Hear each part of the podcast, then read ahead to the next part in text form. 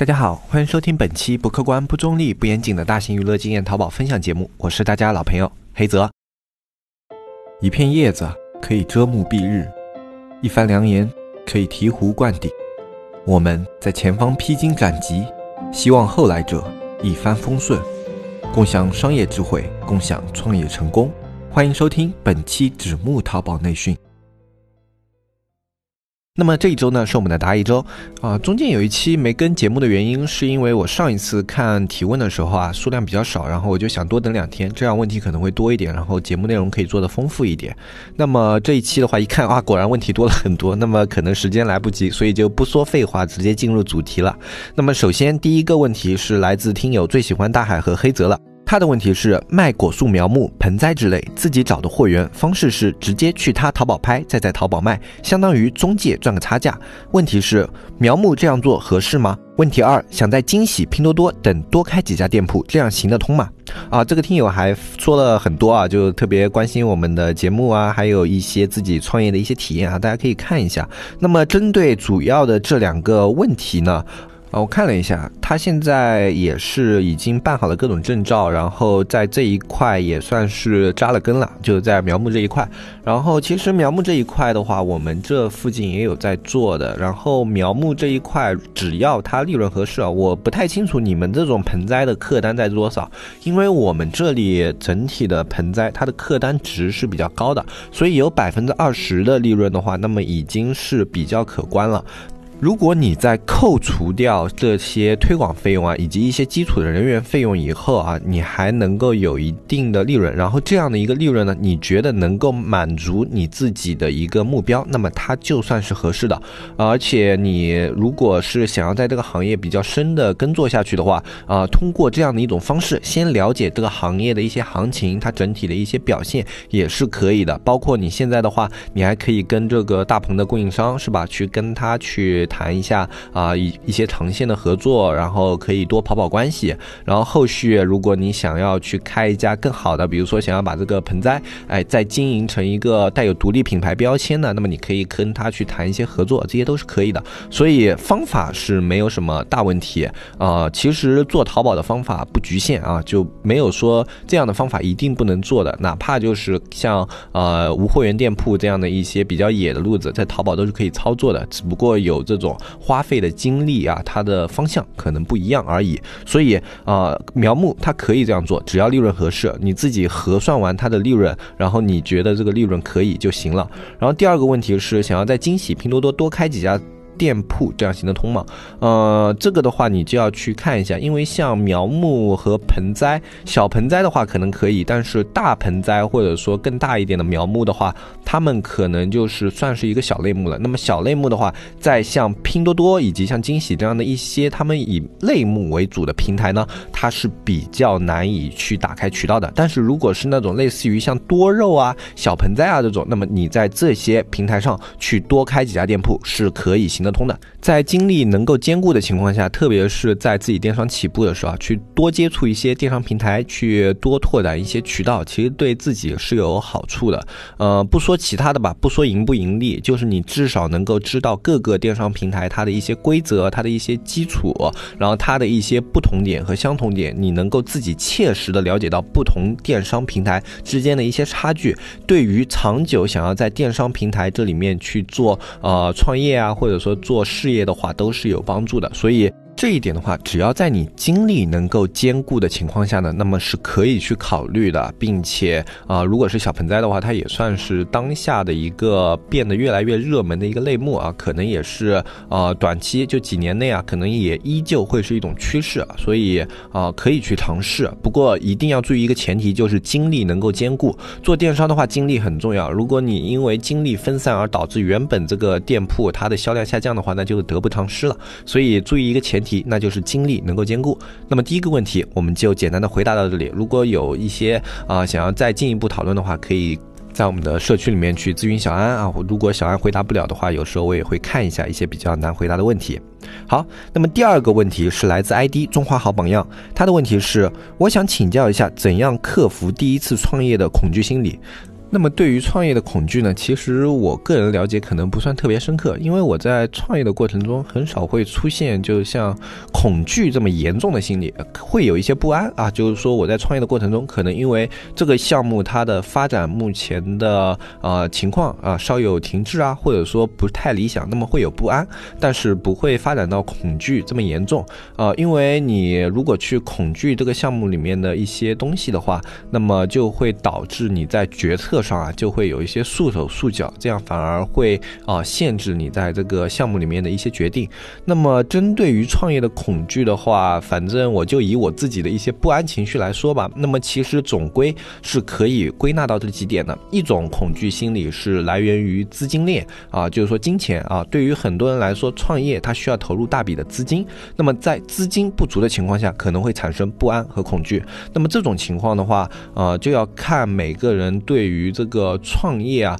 呃，它的一个后路的选择，我们在做一些创业的时候，我们经常会有多路并行，就是说这条路走不通，我有没有一条可以保底的路？我在这一个项目不行的时候，我有没有其他东西可以去选择？当你有了多个选择，就比如说我创业不行，我哪怕回去上班，哎，我工资都有多少多少多少，这种就算是一种后路。当你有了一个踏实的这样的一个后路以后，它就会是你创业路上一种最基本的保障。呃，像我们也是的，就是在我们去创立。多个项目的时候，我们会有一个项目，它的发展始终是让它要维持平稳的。就哪怕我所有的项目都做的啊不太顺心、不太如意，那么最后我还会有那么一个项目能够维持，哎，我最基本的一些运作和开销，那么就足够了。这就是你去克服金钱方面的恐惧的一些方法啊。就你至少要给自己留一条后路，能够让你自己得到资金的来源啊，不管是上班啊、其他的创业项目啊，还是。说其他的任何的资金来源，只要你有第二条，那就可以。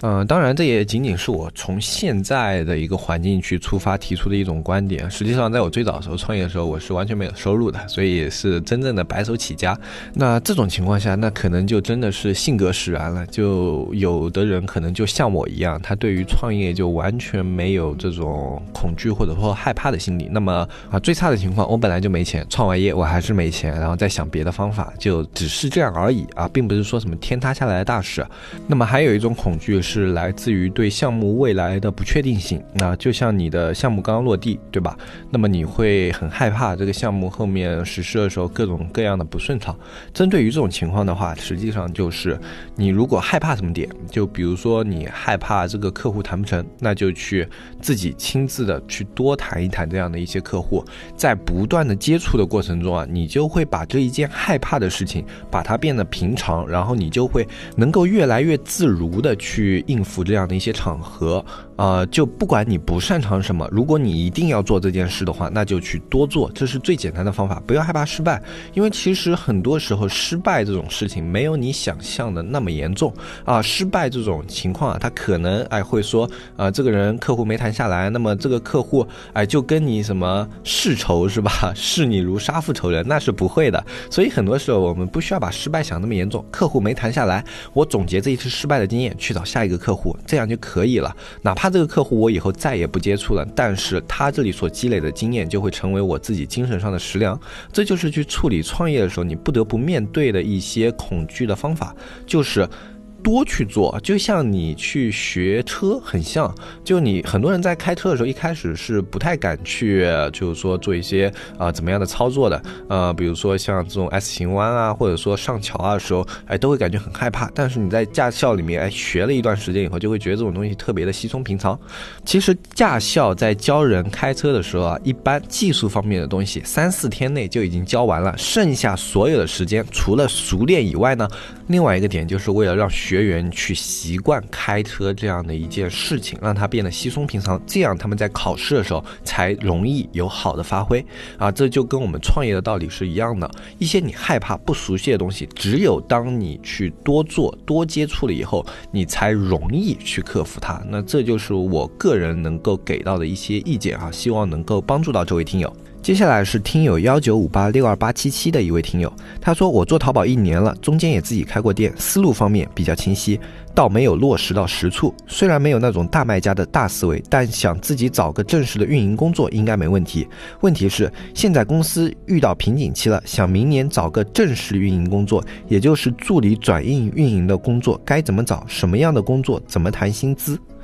嗯，这位听友其实他这个打的字呢，我当时看了是有一点迷糊，就是我没有搞明白他是想要去找别的运营来给他工作，还是想自己成为一个运营去帮别人工作。后来我想了一想，我没理解错，应该是他想要去找一个运营工作，就是说自己作为运营去别的公司去工作。呃，我应该没有理解错这个意思啊。如果说我理解错了，你可以在这一期节目下面评论一下，然后我下一期节目再从另外一个角度帮你解析一下。那这一期节目我就从去找工作这样的一个角度去谈吧。我看了一下，你是说做淘宝一年了，中间自己开过店，那么其他时间你应该是在帮助别人运营，对吧？那么对于一年一直在做运营这样的一个工作的话，那么至少呃你在基础方面应该是已经有不错的一个底子了。其实评估自己在运营方面的能力很简单，就看你现在能够在几个地方比较有自信的作为筹码去。跟别人谈判，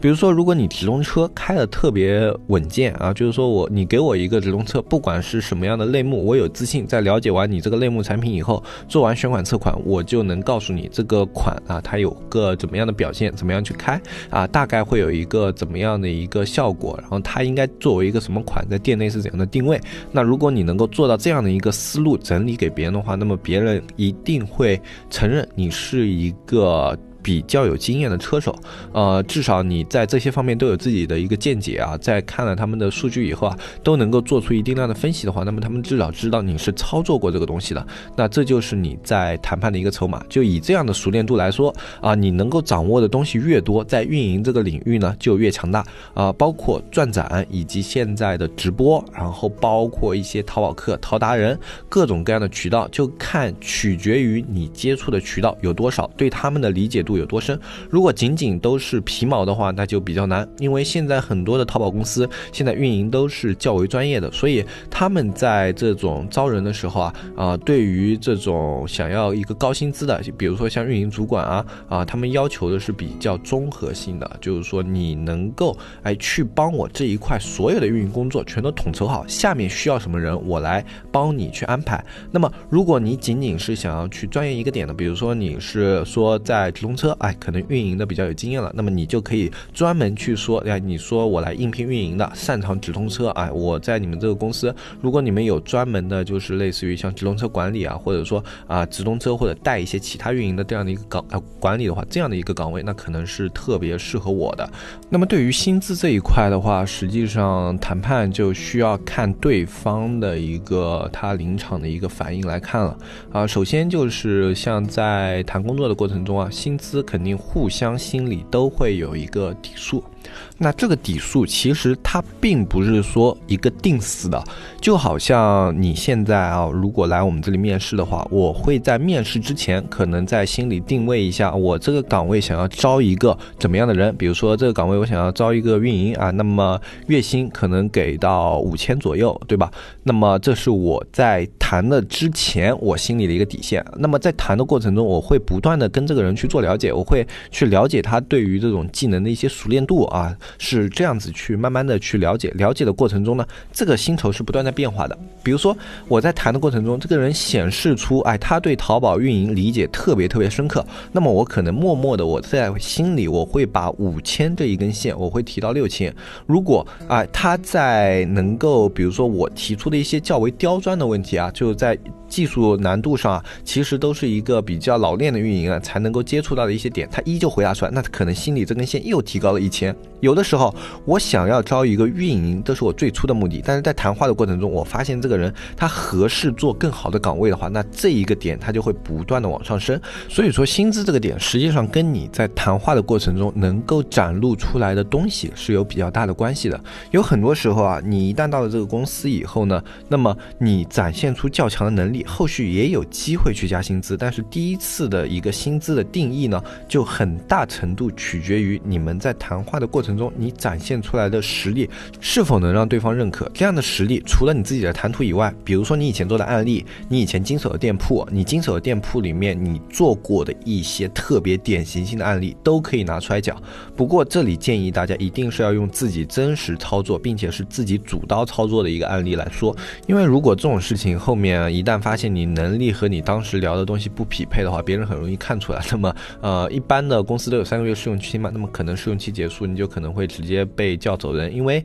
降薪其实是一件特别特别尴尬的事情，但是有时候你不得不实行。所以，就我创业到现在啊，就我去跟这些员工，我跟他提出过降薪的人呢，无一例外都自己主动后来辞职了。呃，其实原因是这样的，因为他拿过比较高的工资了，他就觉得自己能力就应该拿到那个水平，对吧？那么你说，哎，我觉得你能力不匹配啊，那你最近这个薪资啊，你只能拿到多少多少多少？那么你这样说了以后呢，那么可能哎心里有怨气，可能会再做一段时间，一个月两个月，一般一两个月之后，人人也就。啊，直接离岗了，就自己主动提出辞职了。呃，这种事情是很常见的，所以薪资一旦上去以后啊，再降下来是一件很难的事情。呃，所以就建议大家一定是要跟自己真实实力去匹配的。你去在面试的时候啊，把自己薪资谈高没有意义，因为在一起工作的过程中，你的能力最后大家是有目共睹的。特别是那种绩效划分明确的话，那就更明显了。如果你的能力一旦不匹配，很容易就会被提出降薪。那么降薪以后就很尴尬，尴尬了以后呢，就很容易自己也就提出离职了。所以对自己在谈判之前的定位就要准确，那么这样对自己也是有好处的。呃，其实我这里讲的更多的是一个招聘者的角度啊，因为我自己面试的经历要追溯到大学之前了，后来就再也没有面试过了，所以在这方面真的面试的经验真的是比较不足。但是在招聘方面的话，还是会有一些呃这种比较多的经验的，所以讲的角度也就从这个角度来讲吧，希望能够帮助到你。如果有更多的疑问的话，可以联系我们社区啊，在我。我们微信上跟我们再去详细的探讨一下。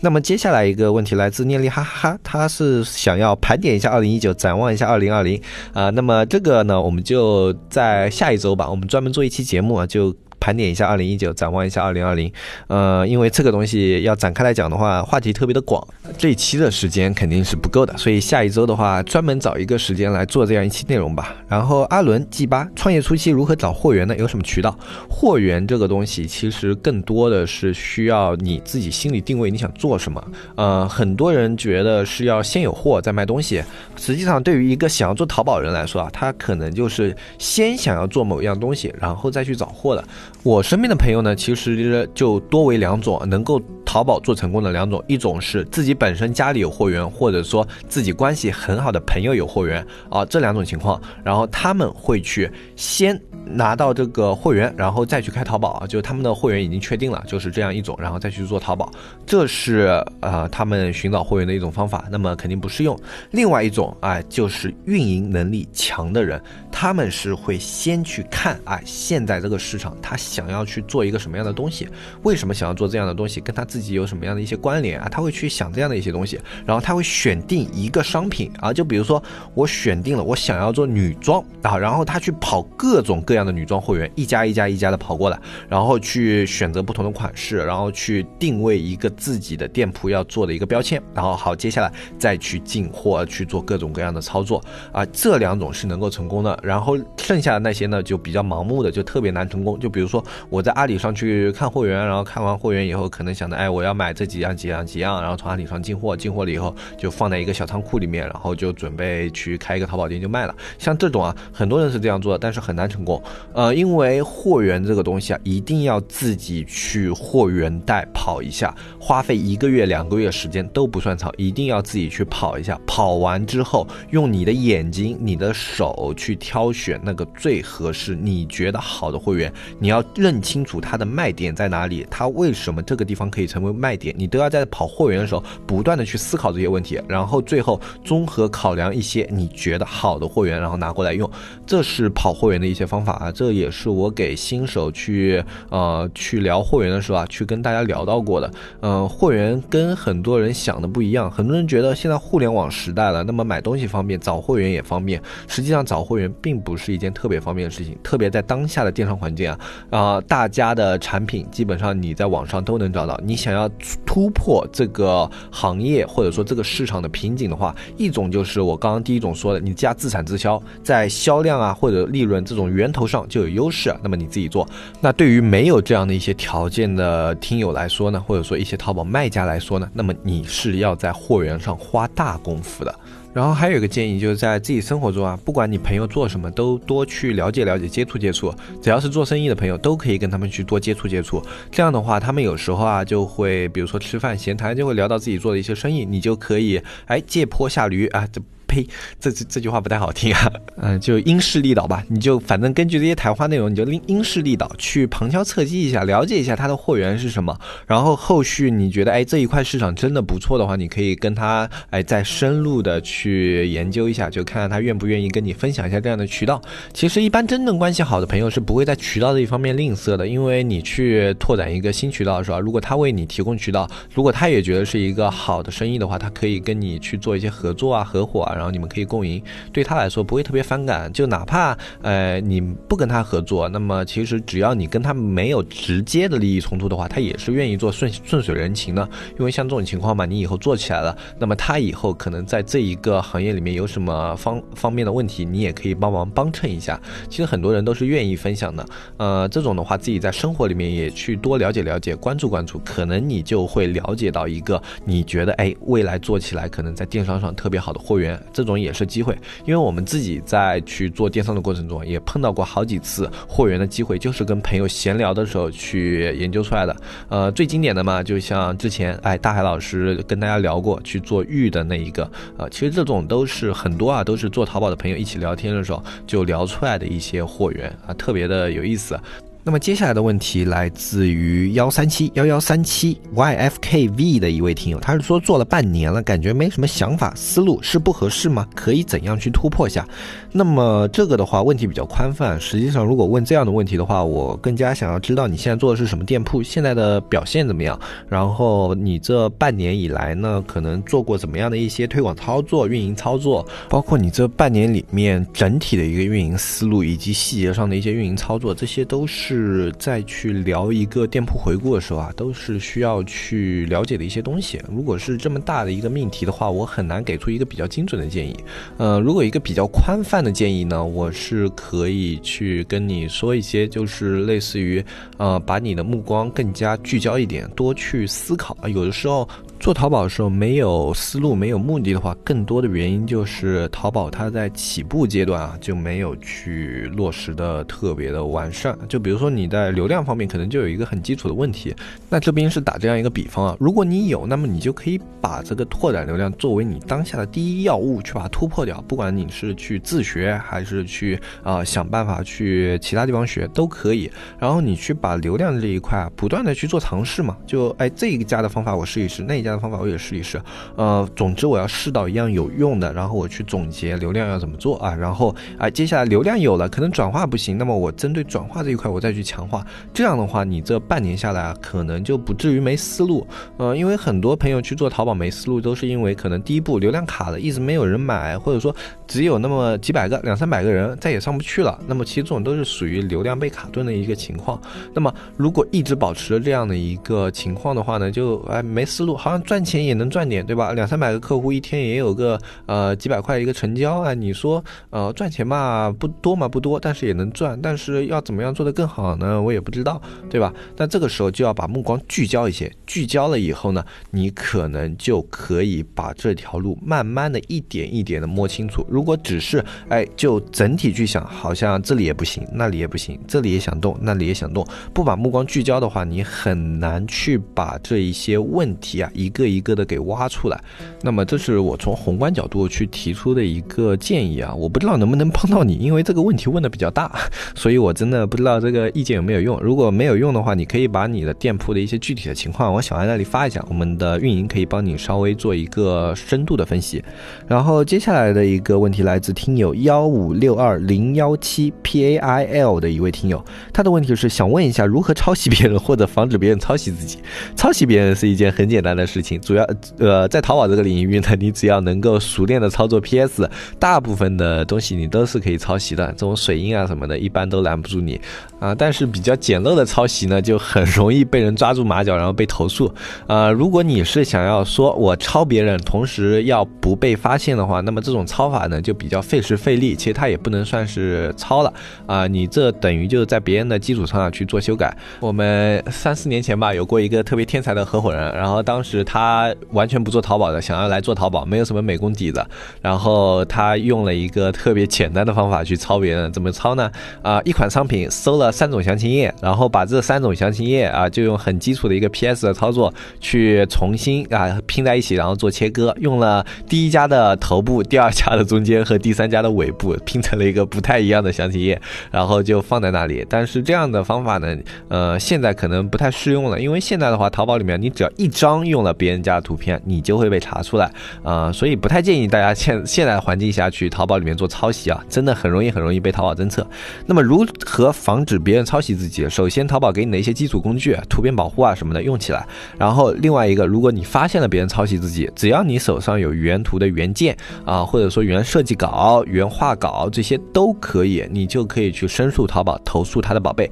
他的宝贝是会被下架的，这也是非常简单的一件事情啊。但是你说要全网每一个抄我宝贝的人，我要一个个去搜啊，这种情况肯定是很难去实现的。但是其实大部分的宝贝你都不用管，就那种宝贝你平时搜都搜不到的话，其实它获取流量的能力特别差，并没有会分流你的宝贝多少的流量。呃，如果你能看到它了，就搜的时候啊，在你宝贝附近或者比你宝贝更高，像这种的话，你只要看到了去投诉它就可以了啊。解决问题的方法也特别的简单。如果想深入的学习如何去抄袭别人的详情页的话，那么首先一个前提，把你的 PS 练的娴熟一点，抠图以及各种 PS 的小技巧要磨练的比较的娴熟，那么你才有可能抄别人抄的不着痕迹。你要能够比较好的替换里面的素材，让它变成一个你自己的详情页。像这种做修改类的抄袭呢，其实它才是一个最好的抄袭。就抄完之后啊，连这个你抄袭的对方他都看不出来，这个其实是他的详情页，这样你就成功了。那么最后一个问题来自于听友幺三五四五二九 l l y y。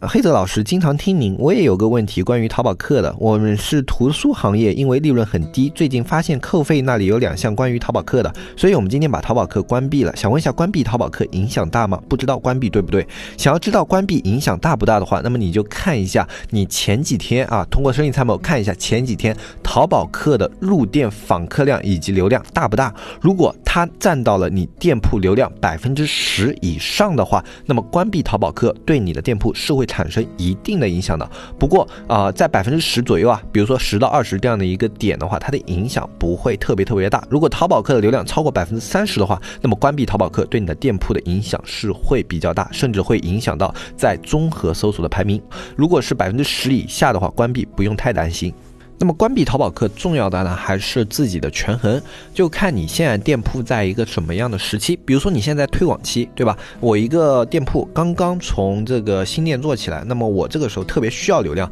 那么淘宝客其实是一个能够帮你进一步拓展流量的工具。这个时候建议开淘宝客，甚至可以亏本去开淘宝客啊。这个目的呢是拉高你店铺的基础数据。比如说你现在冲层级，想从第三层级冲到第五层级，或者说从第五层级我再往上冲。那这种时候，你都是需要依赖淘宝客这样的工具的。那么，当你达到了你的目的以后啊，你的流量已经趋于稳定，淘宝客的占比逐渐给它减小，或者说不要直接关掉淘宝客，把淘宝客的佣金比例哎。把它逐渐下调，那么在一个细调的过程中啊，淘宝客的一个比例势必下降，那么增加你在其他地方的一些投入啊，比如说像直通车啊、超级推荐啊，或者说自然搜索的运营啊这些方面的一些呃东西，然后呃同时你在流量上来以后也有机会去参加一些活动，那么这些活动也可以尽量的去弥补你在淘宝客下降以后去损失掉的一些流量，那么这些方法都是可以去操作的。总之就是你想要去冲流量冲。销量冲层级的时候，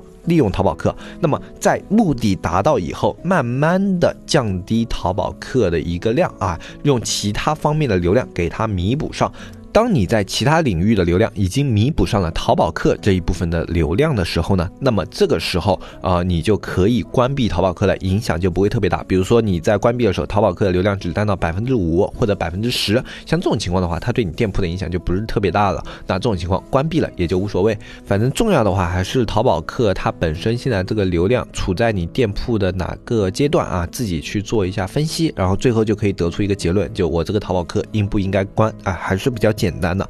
那么，其实最后有一个。听友叫什么 M I C H E L L E 夕阳的一位听友，然后他的留言是有问题呢，但是没说是什么问题，那我就回答不了了。你可以有机会的话，你可以在我们社区里提问，或者说你可以在这一期节目下面也留个言。那我以后有机会看到的话，那么我可能会在下一期节目帮你这个问题做一个补充。那么本周的答疑周呢，到这里就完全的结束了。大家提的问题其实还是非常的热烈了，也很多都是围绕着淘宝。去提的还没有特别的为难我啊，特别的谢谢大家。嗯，后面有机会的话，我可能会定期，比如说每个月或者说每两个月，我可能会开一次答疑周，因为这样的话可能就会比较容易去帮助到一些实时的在淘宝里面操作有问题的一些听友啊。我不知道大家对这样的答疑会不会感觉有用？如果有用的话，你也可以留言跟我反馈一下啊，就觉得这样的答疑还挺好的，以后可以多做啊。那么我以后可能会安排一个定期的，就像我刚刚说。的一个月或者两个月的时候，就会做一次答疑节目。呃，如果大家觉得这样的答疑呢听起来比较累、比较浪费时间的话，也可以在下面反馈一下。呃，这样我就知道大家对于这样的一类的节目，它的真实的感受是什么。我们也可以比较好的根据各位听友的一些感受去做一些调整。那么今天这一期节目呢，就跟大家说到这里。呃，这样一期比较长的节目，也算是补了上一期的时长啊。那么呃，非常感谢大家啊，能够把这么长的一期节目给听完。如果大家想要去学习更多的淘宝知识和干货的话，可以加入我们的社区。我们社区的加入方式是。在微信搜索“纸木电商”的拼音，添加我们客服小安就可以了。微信在我们下方详情图片里面有，然后包括我们社区具体的一些简介啊，在下面详情也都有。大家感兴趣的话，可以自己看一下。那么今天这期节目就跟大家说到这里，我是黑泽，我们下期节目再见，拜拜拜拜拜。